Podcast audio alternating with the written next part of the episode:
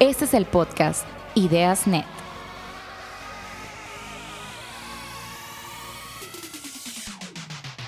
Aquí platicamos historias y hallazgos que nos permiten crecer como individuos, organizaciones y sociedad.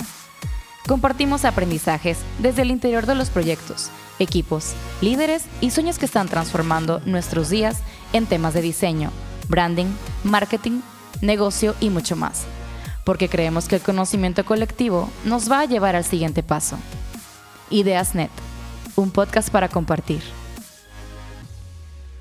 ¿Qué tal todos? Muy bienvenidos a este nuevo episodio de nuestro podcast Ideas Net.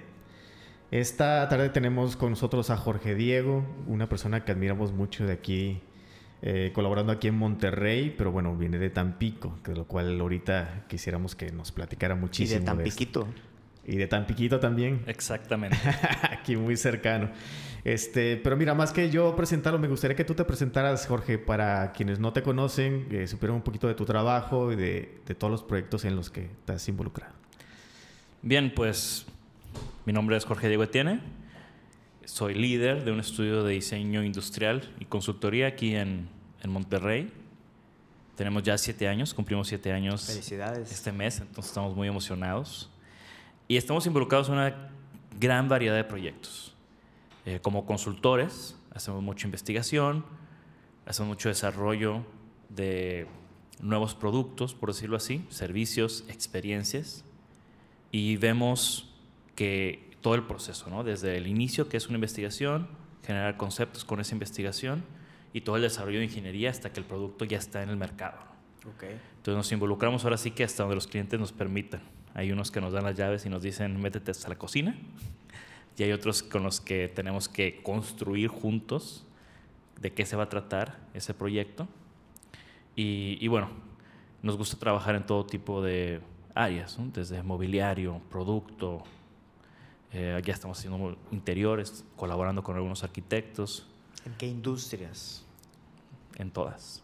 O sea, yo creo que el diseño industrial, o lo que nosotros estamos haciendo, es un engrane que se puede insertar en todas las industrias. Okay. El pensamiento creativo, el, la investigación desde una lente de diseño. Y eso es lo que hace nuestra oficina. Un poco de todo y mucho de nada. Y yo personalmente pues estoy muy involucrado en promover el diseño. Ahora sí que esparcir la palabra del señor diseño. Evangelista. Evangelizar y también apoyar a los nuevos talentos. Claro. O sea, la mejor manera de hacer que el gremio crezca es yendo a los semilleros. Y esto lo hago dando clases, doy clases en el TEC de Monterrey, doy clases en el CEDIM, también doy muchas conferencias al año en eventos de alumnos, diferentes organizaciones que me invitan a hacer workshops también.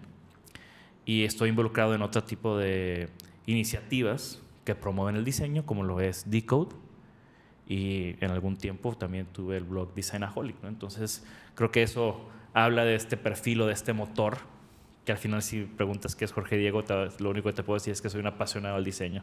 Oye, esa pasión te ha llevado a varias capitales como Ámsterdam, Milán, Nueva York, Londres. En tu formación académica o profesional, ¿cómo ha estado ese recorrido? Pues desde que yo era estudiante eh, me di cuenta que por más de que estaba en una buena universidad, no era suficiente. Tenía que tener más experiencias, mejores experiencias. Y es así como mi manera de buscarlo fue haciendo cursos, diplomados, en ahora sí que las mejores universidades de diseño del mundo en las que pude entrar para hacer este tipo de, proyectos o de, de, programas, perdón. Eh, fue en mi formación como estudiante, estuve en Central St. Martins en Londres, estuve en Domus Academy de Milán, estuve en Parsons de Nueva York, también estuve en los talleres de Vitra en Bois en Francia. Eh, hice unas prácticas profesionales. Estuve seis meses trabajando en el estudio de Codiface, Face Design en Ámsterdam. Y también estuve ya graduado, me fui a hacer una especialización a Japón de diseño moderno y artesanía contemporánea en Kioto.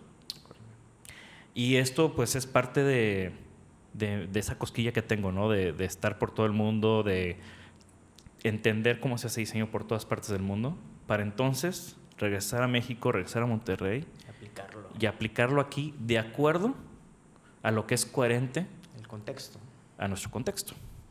Entonces, eh, y bueno, naturalmente después de estar en todos estos lugares, pues generas una red, pero también generas una serie de expectativas personales. O sea, yo me acuerdo la primera vez que fui a, a Milán, ahora sí que de turista, por decirlo así, a la feria de Milán en el 2007. Lo primero que pensé fue, yo tengo que estar aquí. Yo tengo que estar aquí entre los mejores diseñadores del mundo, en el mejor evento de diseño del mundo. Y me tomó pues, de 2007 a 2015, que fue la primera vez que expusimos, no, 16, que fue la primera vez que expusimos, pues me tomó nueve años llegar ahí. Y así como eso, tengo muchísimas metas que he cumplido y otras que me faltan años por cumplir, pero pues parte de ese empuje. ¿Cómo, ¿Cómo fue eso cuando ya estabas ahí en Milán, ya no como turista? Pues fue una experiencia que marcó la carrera del estudio. ¿Qué y llevaste o qué? Y personalmente también me marcó a mí. Eh, llevé una colección que se llamó Círculos. Lo interesante de, cuando los tres años que expusimos en Milán fue primero que eso, tenemos que entender el contexto de Milán. O sea, Milán es una feria comercial que se llama Salón del Móvil, que tiene más de 50 años, que es el epicentro del mundo del diseño, y que a raíz de ser un evento tan importante se empezaron a generar eventos satélites y ahora tú vas a Milán en abril y es como carnaval, pero de diseño y por toda la ciudad y todo el mundo está haciendo una gran variedad de eventos y los museos y las tiendas. Cuando hablas diseño, ¿hablas a las múltiples disciplinas del diseño? Sí, principalmente diseño industrial y mobiliario, pero existe de todo. Y entonces, pues hay una serie de, de eventos importantes, pero el evento oficial es el Salón del Móvil.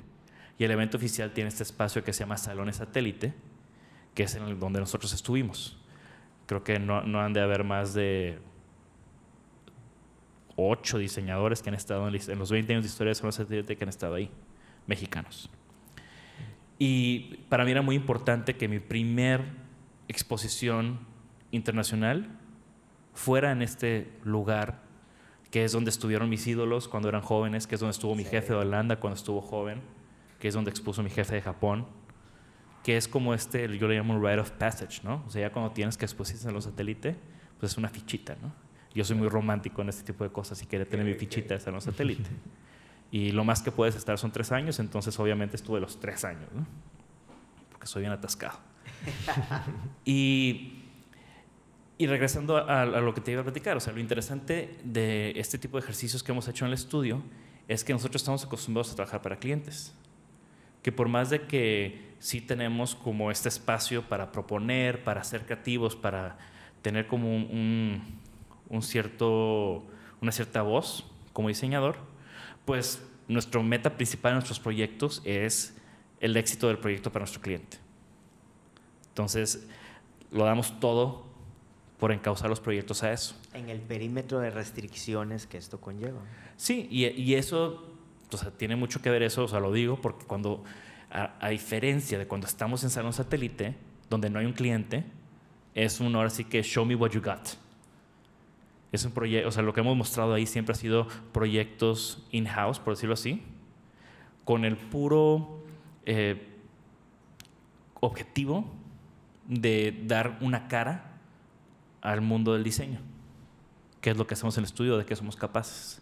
Entonces, cada una de las colecciones que presentamos en, estos tres años, comenzando con Círculos en el 2016, Versus en el 2017 y Tangente en el 2018, pues eran ejercicios donde queríamos hablar del tipo de trabajo que hacemos en el estudio, obviamente las capacidades, pero también de los discursos que manejamos. Entonces fueron ejercicios muy interesantes porque de repente es como si te avientan al ruedo y estás en medio del ring y no sabes para dónde darle, ¿no? Y, creo que al final lo que, las colecciones que salieron fueron bastante, bastante interesantes y nos sorprendieron a nosotros. ¿Eso de qué año estamos hablando? 2016, 17 y 18.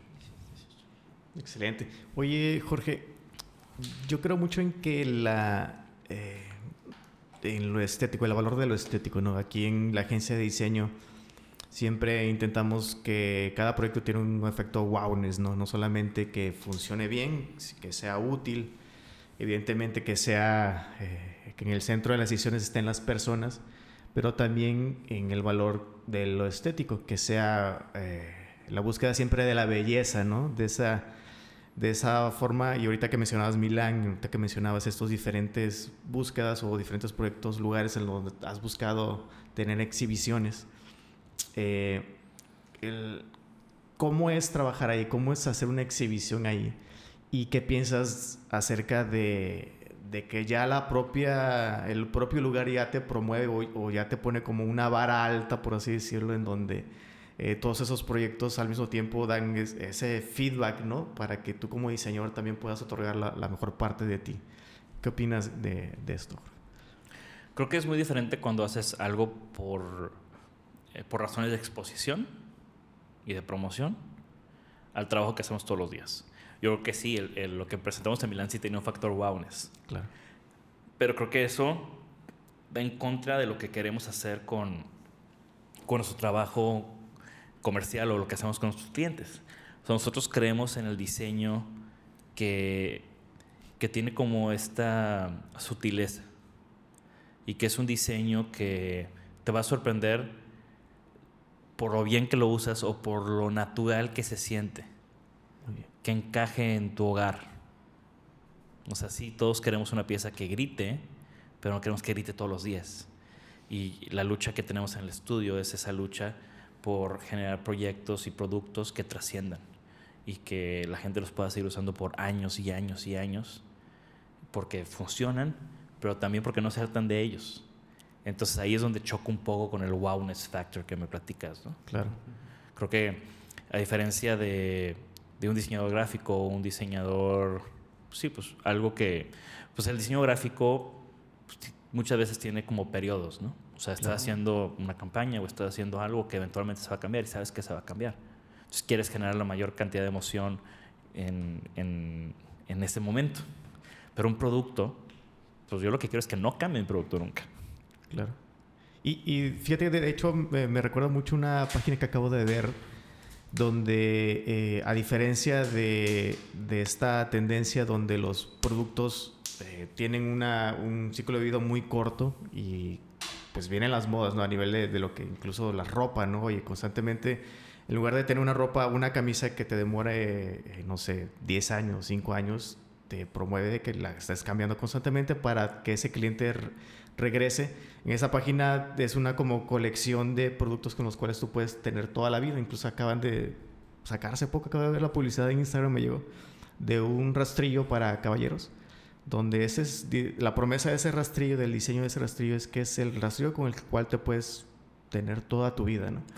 Yo creo ¿Qué que opinas de esos productos? Me encanta. Yo soy fanático de ese tipo de productos. De hecho, por ejemplo, yo tengo unas botas Red Wing que son mis botas para llevar a los talleres y todo ese rollo. ¿no? Obviamente después de ocho años ya estaban súper madreadas. Hace dos semanas fui a Austin, me llevé mis botas, las dejo en, un, en una tienda de Red Wing, pago 100 dólares y no me van a dar unas nuevas, pero a esas les van a cambiar la suela, las van a dar una súper limpiada, todo lo que puedan arreglar lo van a poder arreglar y van a regresar mis mismas botas. Entonces me encanta, ¿por qué? Porque no gasté 500 dólares en otras botas, pero también porque no estoy comprando otras botas. O sea, yo se contrapone al, y, y, critican mucho a Apple por esto a la obsolescencia programada, ¿no? En temas de tecnología de que... Sí, obviamente yo creo que la tecnología sí es más complicada que un par de botas, en ese sentido. Sí, sí. O sea, también tengo, tengo una chamarra, se llama Barber, Barber Jackets, que son pues tradicionales en Inglaterra, ¿no? Tienen como de estas que tienen el sello oficial de la monarquía, que son las que usa el, rey cuando va, la reina y los príncipes cuando van de cacería, ¿no? Eh, yo soy un romántico en ese tipo de, prendas, ¿no? Me gustan los clásicos, por más de que siempre ando en tenis y así. Eh, Sneakers. Por esta tradición con, de, mi, abuelo vestía así como todo un caballero, ¿no? Entonces siempre me gusta tener como estas piezas. Y esta Barber Jacket es lo mismo. Tiene una garantía de por vida que yo la puedo mandar cuando sea y me la van a arreglar. Qué hermoso, ¿no? O sea, imagínate tener una prenda, tener unas botas con las que tienes 20, 30 años. ¿Cuántas historias, no? Que ahorita traigo un, un money clip que me regaló mi abuelo, que igual tuvo por 30, 40 años. Y yo llevo 10 años con él. Sí, pero es el tema de las historias, ¿no? Sí, claro. O sea, lo padre muchas veces a mí me, me, me motiva mucho el no hacer productos que cuentan historias sino hacer productos con los cuales tú vas a contar historias. Buenísimo. Muy bien. ¿Qué tan, qué- o cuál es tu approach sobre el minimalismo en el diseño? ¿no? Me gusta mucho una frase de Miguel Ángel que decía que el- la perfección es eso que queda cuando ya no le puedes quitar nada al mármol. Hablaba en el contexto de la escultura. Tú en tu contexto, ¿cómo lo abordas? Pues a mí me gusta mucho, para rebotarte esa frase con una frase de John Maeda, que decía que simplicity is uh, subtracting the obvious to add the meaningful. To add the meaningful. Entonces, ¿cómo podemos nosotros, o sea, un diseño Agregarle significado. que sea sencillo pero que tenga significado y que tenga una resonancia con las personas, ¿no? O sea, quitar lo obvio de las cosas, quitar el ruido. Sí, porque a veces simplificamos por simplificar, pero se nos olvida esta parte que estás comentando. Sí, o simplemente, siempre va a ser más fácil ponerle cosas. Es algo que yo a mis alumnos, de mis primeros Claro. ejercicios que les pongo, es un ejercicio justamente de eso, de restarle cosas, de dejar lo más puro y sencillo que puedas, sin quitar el chiste, por decirlo así. Porque, sobre todo cuando estás joven y eres diseñador, siempre le quieres poner más Agregar, cosas, ¿no? agregar. Es muy barroco, Agregar, ¿no? Y agregar, y agregar, y saturar, y que se vea muy diseñado, Sí, porque sí, sí. tengo Se muchas elaborado, mis skills. que porque tengo skills. muchas ganas de diseñar, ¿no? Estoy seguro que las primeras, los primeros sitios que hicieron ustedes tenía el botón Sí, que sí. se cambiaba de color y Con se, Comic y Sans sal- en varios y colores. salía una animación, etcétera, etcétera, ¿no? Sí, O los sea, fondos de, con GIFs, se ponían Sí. los GIFs en los páginas. que eso tiene mucho que ver con la maduración. O sea, creo que todos como personas cuando vamos madurando, vamos como refinando nuestros gustos y vamos simplificando nuestras... Hasta en la vida, ¿no? En lo Sí, cotidiano. exacto, nuestra, nuestra cotidianidad la vamos Dejamos de simplificando. acumular, ¿no? Entonces yo lo que hago con, con los chavos es quitarles 10 años que me tomó a mí llegar a, a- al buen diseño y, y poner, imponérselos desde, desde la entrada, ¿no? Obviamente les digo, eso es lo que yo, Jorge Diego, creo que es buen diseño. Ya quedan ustedes, primero, pues sí tienen que seguir mi ejercicio. Pero luego ya quedan ustedes a ver si ese es su camino o no. También se vale Claro. que digan, pues a mí me encanta el rococó, ¿no? Claro, claro. Claro. Sí, excelente. Fíjate, comparto mucho incluso de las leyes de la simplicidad, ¿no? Es de, de, eh, John Mayer. El, también comparto mucho ese ejercicio, fíjate, en donde eh, precisamente a los diseñadores eh, juniors, a nivel de efectos así práctico, ¿no? Del Photoshop, ¿no? De cómo en un propio botón irle quitando elementos para realmente encontrar eh, por la simpleza o lo primitivo de las formas, lograr comunicar la acción de esa interfaz. Eh, ¿Qué otros elementos así parecidos pudieras tú recomendarnos eh, en términos de diseño, tanto diseñadores de la comunidad que nos sigue, tanto en el medio digital como diseño en general, alrededor de estos aprendizajes que has tenido, Jorge? Pues una de las cosas que también siempre predigo es que, ahora sí que como dice Scott Belsky, ¿no? Tenemos que make ideas happen. Claro. El de No, Behance, ¿no? Nosotros como creativos siempre nos emocionan las ideas y es nuestra droga, ¿no? O sea, tenemos un rush cada vez que se nos ocurre algo nuevo. Sí, sí. Pero cuando, tiene, cuando toca el arduo trabajo de hacerlo realidad, pues mejor se nos ocurre otra idea para seguir emocionados que meterle la chamba que le tienes que meter para que las cosas sucedan, ¿no? Claro. Entonces también estoy como muy enfocado en eso, ¿no? O sea, no es suficiente una idea, idea es la que tiene cualquiera, la ejecución es lo importante. ¿no? Y también entender que el diseño es un oficio. O sea, no somos artistas, no es una inspiración divina. Claro. O sea, es, hay diferentes formas y maneras de hacer el trabajo creativo. Ahora sí que the only rule is work. ¿Tú crees que el diseño puede cambiar nuestras vidas? Por supuesto. O sea, qué buena pregunta, porque no es que el diseño vaya a salvar el mundo, Claro. pero sí, La paz mundial, ¿no? pero sí moldear nuestras vidas. O sea, y es, regresamos a lo que platicábamos ahorita antes de la entrevista. ¿no? O sea, yo no, yo no sabía que era diseño industrial cuando estaba en prepa, cuando estaba en secundaria. Pero cuando se me presentó, dije, esto es lo mío, me encanta. Y mi segundo pensamiento fue, ¿por qué no es, por qué no es algo ampliamente conocido y reconocido el diseño industrial? O sea, si todo lo que nos rodea, la mayoría de las cosas que nos rodean, fueron diseñadas por un diseñador industrial, ¿por qué nada más han habido dos diseñadores industriales en la portada de la revista Time? Creo que Apple y Jonathan Ive han ayu- han ayudado mucho a, a promover el rol de un diseñador industrial. Creo que esta situación ha estado cambiando últimamente mucho, pero así como desde chiquitos sabemos que es un arquitecto, desde chiquitos sabemos que es un doctor, un abogado, deberíamos desde chiquitos saber que existen los diseñadores industriales y que diseñaron todas las cosas con las que convivimos todos los días. Entonces, regresando a, tu, a tu planteamiento, pues claro que el diseño moldea la vida que llevamos. O sea, tú nada más ponte a pensar en todas las buenas y malas experiencias que tuviste en el día con los objetos que interactuaste y fueron diseñadas, ¿no? O sea, así como te encanta estar scrolleando en tu celular, o tal vez fuiste a, al Oxxo y la puerta decía jale y le empujaste y se trabó y dijiste chingados. Sí, claro. También eso fue diseñado por alguien, ¿no? o sea, para bien o para mal, el diseño industrial está cerca de todo lo que con lo que interactuamos en cuanto a objetos en el día a día, ¿no? Entonces, yo creo que sí, puede, puede hacerte una vida muy buena, puede hacerte una vida muy mala. También esa pregunta me gusta, porque una de las cosas que yo siempre he, he dicho o me importa mucho en el trabajo que hacemos es que el diseño no es un lujo. No debería de ser un lujo. No debe percibirse como un lujo. Me, eh, parte de, de, mi rol como evangelizador del diseño siempre ha sido siempre ha sido decir eso, ¿no? O sea, no, no, no es una no es un lujo para tu empresa. Es algo que necesitas. Es algo que va a añadir valor. No va a añadir costos. Pues sí, tienes que invertir un poco más, pero lo puedes sacar mucho más también. Entonces, como entender ya a un nivel de negocio, de comercio, pues todo lo que puede aportar el diseño, no nada más que se vea bonito y que entonces lo puedas cobrar más caro. Uno de los proyectos los proyectos favoritos de mi estudio han sido los proyectos más comerciales y más económicos. O sea, desde el Tupperware que diseñamos para Tupperware hasta el mobiliario que diseñamos para Arco Continental para que se pusieran las fonditas y restaurantes de comida rápida. Son, fue un proyecto ese, por ejemplo, pues muy interesante porque teníamos que hacer las cosas lo más baratas posibles, pero no sacrificar la experiencia que queríamos darle a todos los comensales que fueran a estos lugares y también era un proyecto de escala. O sea, en la primera fase se produjeron miles y miles de piezas para más de 600 restaurantes, casi 700 restaurantes en 14 estados.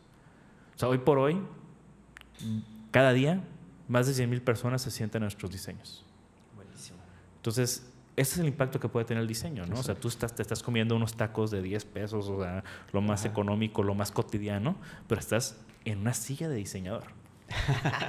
Y vale madres, o sea, ellos, a nadie le importa que sean de diseñador, no dice mi nombre en ningún lado, pero la experiencia que te brinda estar en una silla que fue bien pensada, en un espacio que está lleno... para ti, ¿no? Exacto, pensando en, tus necesidades y todo ese tipo de cosas, pues es el poder que tiene el diseño. El último proyecto que lanzamos fue unos termos que hicimos para Libby, una colaboración con Joel Escalona, mi amigo y socio en varios proyectos, que es un termo que puedes comprar en HEB o en la comercial mexicana, creo, próximamente en más tiendas. Vayan y compran. ¿Cómo lo buscas? Pues en la sección de termos. Busca los más chidos y esos son los míos. Y, cuesta menos de 200 pesos. Y es un termo que vas a usar todos los días y que te va a ahorrar muchísimos pesos porque no vas a estar comprando estas botellas de agua que además contaminan refil, refil, refil. Exacto, y es un termo de vidrio que responde a tendencias, que responde a nuestro, vida, a nuestro estilo de vida actual. cuesta menos de 200 pesos. ¿Tú crees que eso es un lujo? O sea, con una semana que lo uses y que no compres botellas de agua, recuperas la inversión. Totalmente. Entonces, obviamente sí, sí tengo los proyectos que se han metido en galerías y que se pueden considerar diseño de lujo. Pero también tengo, este, navego en estos dos mares. Claro, como todos. y pero a mí personalmente me gusta mucho más que cientos de miles de personas usen mi producto que, que está mucho más barato a que un puñado de personas usen un producto que diseñé de super lujo. Espero que todos me sigan invitando a hacer proyectos de super lujo. Pero, y son mucho más complicados este, de este lado del, del, espectro, ¿no? O sea, pensar que esta pieza se va a fabricar, o sea, de madrazo se fabricaron creo que 42 mil sillas en un mes. ¿En serio? O sea, es una responsabilidad muy grande y tienes que asegurarte que cada línea, cada punto de soldadura esté bien colocado, etcétera, etcétera, ¿no? Entonces, es, es, es bastante interesante eh, y contrastante el diseño. Que también es lo que lo hace muy divertido. Que en mi estudio estamos trabajando en un termo y en una línea de mobiliarios de concreto para espacios públicos y también estamos trabajando al mismo tiempo en unos eh, platos de cerámica para el Pangea y, o sea, tenemos como todo tipo de clientes, todo tipo de mercados, todo tipo de productos y regresando a lo que platicábamos al principio, ¿no? O sea, es lo padre para mí el diseño industrial que está en todos lados y que puedes tener impacto de muchas maneras. Pero al final del día lo más importante para nosotros en el estudio y que cuando me piden que resume a lo que hago en un tweet, siempre digo que lo que hacemos es más y mejores negocios para nuestros clientes utilizando el diseño como una herramienta estratégica. Oye, nos escuchan eh, amigos, personas, colaboradores, eh, socios, clientes, proveedores, eh, gente que está en, en el área de diseño, de tecnología, pero todos convergemos en temas de diferentes negocios. retail, educación, salud, you name it. ¿Cómo sabrían ellos si requieren ayuda en temas de lo que tú estás diciendo, de diseño industrial? ¿Cómo sabemos? Ya que no tenemos esa cultura muy clara, como bien comentabas hace ratito. Yo estoy diseñador industrial y utilizo herramientas de diseño industrial para hacer mi trabajo, pero no limitaría lo que hacemos en el estudio a diseño industrial. Como te decía, somos consultores que utilizamos diferentes herramientas. ¿A partir de problemáticas que se parecen a qué? A lo que sea. O sea, realmente hemos trabajado en proyectos tan variados. Por ejemplo, retail, ¿tienes algo retail? Estamos ahorita comenzando a trabajar en proyectos de retail. Hemos trabajado en proyectos de espacios de educación. Hemos trabajado en proyectos... Por ejemplo, alguien de educación, ¿con qué problema viene a ti? Pues, por ejemplo, nosotros colaboramos en el rediseño de la UR hace unos años con Nacho Cadena y el despacho de arquitectura Güeyes. Fue un proyecto increíble con un impacto enorme.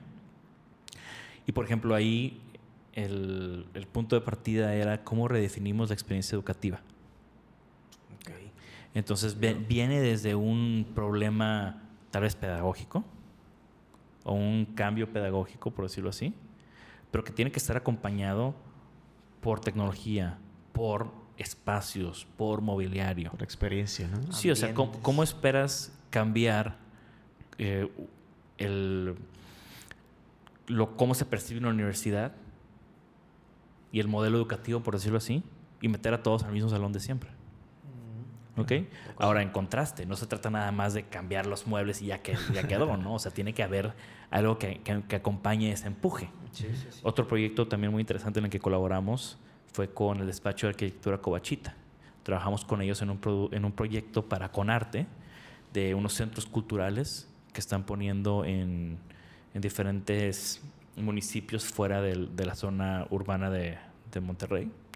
Los primeros que se abrieron fueron en, en García y en Galeana, creo. El proyecto se llama Esferas Culturales, es muy interesante. Y regresamos a lo mismo, ¿no? Hay un programa pedagógico súper interesante desarrollado por Conarte para poder llevar eh, cultura a los municipios, ¿no? que para mí además la iniciativa es increíble, ¿no? Porque lo último que siempre pensamos en ese tipo de municipios es llevar cultura, ¿no? Sí, sí. Y, y hay, esta iniciativa, hay un equipo, eh, un gran equipo que, que, genera este programa con investigadores y gente del, del, de la rama de educación de, de varias partes del mundo. Sí. Y este programa empuja un programa arquitectónico que desarrollaron nuestros amigos de Covachita y este programa arquitectónico y este programa educativo empujan un programa de mobiliario que es lo que diseñamos nosotros. Órale. Entonces, o sea, regreso a lo mismo, ¿no? Hay cabida en, en muchas ramas para poder hacer esto. Eh, también nosotros, por ejemplo, hacemos mucha investigación de tendencias. Entonces, eh, hemos trabajado con diferentes clientes para poder anticiparnos a tendencias. ¿Cómo hacemos esto? Investigando qué está sucediendo hoy, cuáles son nuestros hábitos y patrones de comportamiento y cómo van a cambiar en un futuro y cómo debemos responder a ellos en un futuro. Entonces también hacemos mucha investigación de ese tipo. Entonces regreso a lo mismo, ¿no? O sea, por más de que somos diseñadores industriales, no deduciría nada más a objetos lo que hacemos en el estudio. También hacemos, ayudamos mucho a las empresas a, a romper con su día a día. Sobre todo cuando hablas con, gente de la industria. Una industria tan robusta como lo puede ser Libby México, una empresa internacional, Libby, creo que es la segunda o tercera empresa más grande del mundo en cuanto a producción de productos de vidrio. Ellos compraron Crisa, Crisa de vidrio, de vitro, y la fábrica de aquí de Monterrey es muy importante a nivel global. Tienen clientes tanto nacionales como internacionales dentro de esta estructura enorme que es Libby. Pero ellos están en el día a día, trabajando en sus proyectos y en lo que los está consumiendo y lo que han estado haciendo por muchos años. Entonces de repente es muy difícil innovar y es muy difícil hacer cosas eh, diferentes dentro de, esta industria tan robusta. Y ahí es donde entramos Joel Escalón y yo a entender su mercado, entender su industria y combinar eso con una fuerte investigación de tendencias para generar productos nuevos. Anticiparte. Anticiparnos un poco y también proponer. O sea, este termo es una categoría que se llama hidratación. Pues no había antes un termo de vidrio en, en la empresa como tal. Entonces tú puedes decir, hay un termo más. Pues sí y no. Porque para que esta empresa tan grande tuviera un producto tan diferente, pues requirió años de trabajo. Porque así es la realidad de la industria en el mundo. Oye, Jorge, y eso es como que en el tema de, negocio, y ya en nuestro día a día, en nuestro día a día, ¿con qué, qué, qué, nos dejas? ¿Qué podemos hacer? ¿Qué podemos, ¿Con qué podemos experimentar? ¿Qué podemos cambiar? ¿Qué podemos mover en nuestras casas, en nuestras oficinas? Eh, para irnos detonando esa chispita, esa búsqueda del buen diseño. Pues yo creo que el buen diseño es lo que, lo que te hace sentir bien al final del día. El buen diseño es lo que te hace sentir bien al final del día. Sí, o sea, regreso a lo mismo, no se trata de imponer un estilo, se trata de entender cuál es tu estilo y cómo ese tipo de cosas puede mejorar tu día a día. ¿no? Entonces, no, por más de que claro que yo tengo una preferencia en ciertos estilos, nunca intento imponerlos. O sea, siempre doy mis razones, doy mis argumentos, mis argumentos pero al final del día nunca, nunca vería a alguien y, y nunca le diría a alguien, ah, qué feo estilo tienes. Pues no, para nada. ¿Me explico? Claro, claro. yo creo que también muchas veces no es una falta de estilo, es una desinformación. Y por eso la importancia de predicar el buen diseño. El primer día de clases, lo primero que le hago a mis alumnos es les pregunto, dime tu nombre, dónde eres, cuál es tu diseñador favorito y cuál es tu diseño favorito. Y hay de dos. O me dicen unas cosas muy obvias o me dicen que no saben. Sobre todo cuando me dicen que no saben, lo que les digo es, no sabes cuál es tu diseñador favorito o no conoces suficientes diseñadores para poderme decir cuál es tu favorito. Y por lo general es la primera. Entonces todo está en, en, en conocer, en salir, en entender que todas las cosas fueron creadas por alguien. Eh, cuando viví en Japón, una de las experiencias más padres que tuve fue ir a una ceremonia de té. Y la ceremonia del té es un ritual que tiene casi 200 años en Japón y es muy importante para su cultura. Es la expresión máxima que tienen los japoneses para ser un buen anfitrión. Entonces ya es, o sea, hay todos estos pasos, no es una ceremonia que está pautada por, por, un, por un proceso. Y ya que al final, después de que platicaste, que te tomaste el, el, el, té y que te comiste el dulcecito y todo ese rollo, uno de los pasos es limpiar el tazón donde te tomaste el té. El siguiente paso es apreciar el diseño del tazón. Y el siguiente paso es voltearlo y casi toda la cerámica está firmada por abajo de la empresa o el diseñador que la hizo. Entonces el siguiente paso es reconocer quién lo hizo. Entonces estamos hablando que en la cultura japonesa, que no tiene nada que ver con diseño, o sea, la, la cultura, un, un, un, un, ritual que ellos tienen, incluye el apreciar la belleza de los objetos y reconocer quién los hizo. Y yo me gustaría que todos los mexicanos tuviéramos ese hábito de apreciar la belleza de los objetos y reconocer quién los hizo. Buenísimo, espectacular, Jorge. Sí, sí, claro. Fíjate, yo me quedo muchísimo con eso, Jorge, de eh, yo creo que el apreciar el arte, apreciar la estética que nos rodea, es una brújula o un ancla importante para apreciar el momento en el que vives, ¿no? Y esa manera, para los que nos gusta hacer mucho estrategia o pensar en el futuro, o para los que les gusta ver hacia el pasado estar preocupados por algunas cosas, la apreciación del momento es, ese, es el, el no dejar de maravillarnos de las cuestiones que tenemos a nuestro alrededor, creo que eh, nos ayuda a ser más felices al, al final del día, ¿no?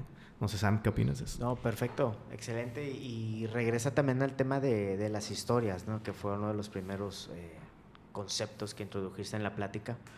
Eh, creemos mucho en el storytelling, ¿no? Creemos mucho conocer al autor de los objetos y de cómo está diseñado nuestro entorno. Nos lleva al, al, génesis de las historias. Pues muchísimas gracias, Jorge. No sé si quisieras agregar algo para despedirnos. Pues no, agradecerles a ustedes por la invitación, felicitarlos. Creo que este podcast va justamente en, en, sintonía con eso que queremos lograr. Y qué padre que lo estén haciendo y felicidades y sigan adelante y cuenta conmigo en lo que necesiten para, para ello. Ya está. Ojalá sí. pronto hagamos una colaboración, un merch ahí entre lo digital y lo, y, lo so, y algo en el entorno real. ¿no? Chingón que suceda. Muchísimas eh, gracias Jorge por estar con nosotros. Hasta luego. Hasta, Hasta luego. luego. Nos vemos. Saludos también a, a, Irma que hizo posible todo esto. Muchas gracias Irma.